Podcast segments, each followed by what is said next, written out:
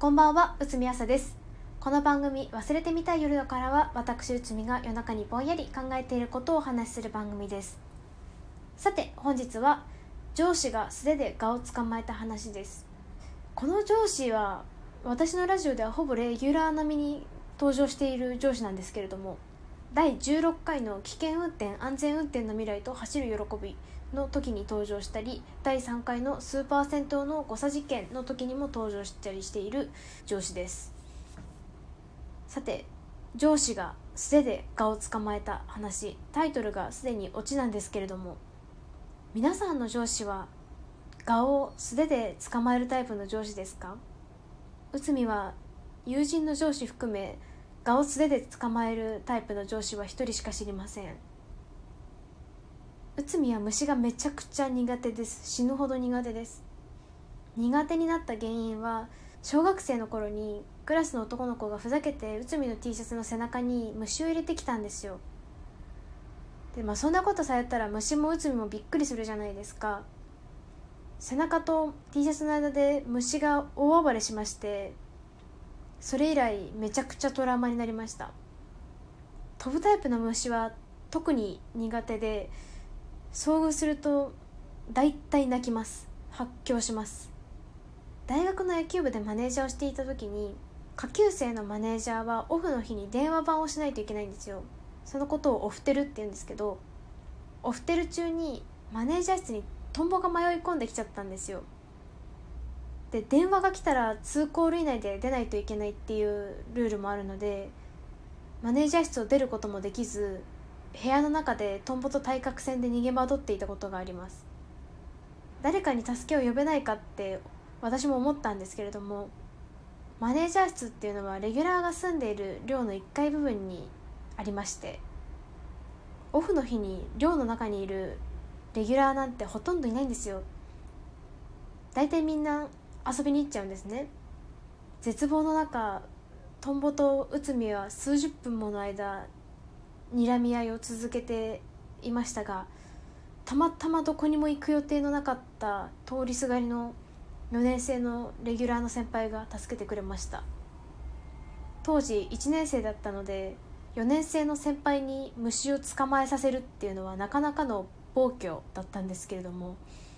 めちゃくちゃいい人だったので快く助けてくれました。本当に感謝しています。そう。でまあ素手で蛾を捕まえた上司なんですけども状況としては社外で会合がございまして大変長引いた帰り道に終電で上司と一緒に帰っていたんですけれども夏だったんですよね。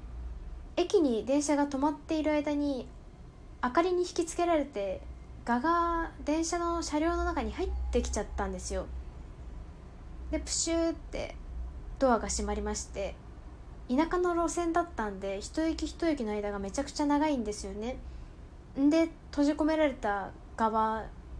車両の中をバタバタと飛び回りましてまあもう内海は発狂ものですよね。会合の帰りしかも終電っていう状況それだけでも割と嫌じゃないですか。でまあ会合だったのでお酒も入っていてそんな時にね電車の中を自由に飛び回る蛾がいたらもう内海は恐怖でギャン泣きですよ。でまあ電車もガラガラで、まあ、それでも何人か人はいたんですけれども飛び回る蛾と逃げ回る内海と頭を抱える上司の三つどもえ状態でしばらく膠着状態割と地獄だったんですけれどもなんか最終的に見かねた上司が素手でガッと捕まえまして蛾をあまりに怖がる内海に呆れた上司はいやお前蛾の身にもなってみろ。どう考えてもお前の方がでかくて怖いやろって言われたんですけれどもその上司の手の中には蛾がいるんですよ。何を言われても内海はそれどころじゃないんですよね。話を聞けるような状態ではないんですよ。いや蛾手の中に蛾みたいな。でまあ上司は生き物に優しいので蛾を殺すことなく手の中で捕まえた状態で次の駅まで蛾を握りしめ次の駅で蛾を解放してあげていたんですけれども。それから2駅ぐらいで内海もやっと落ち着きを取り戻してあ私は上司に蛾を素手で捕まえさせたんだっていうことに気づき始めまして「蛾って手の中で暴れたりしないんですか?」って聞いたんですけど上司には「確かに蛾も暴れていたけど内海の方が暴れていたわ」とたしなめられましたまあ確かに確かに相当にけばどっていたのでまあ確かにって思いましたまあそんなこんなで上司が素手で蛾を捕まえた話でした。皆さんの上司は素手で蛾を捕まえますか？もし他に素手で蛾を捕まえる上司がいたらメールください。それではおやすみなさい。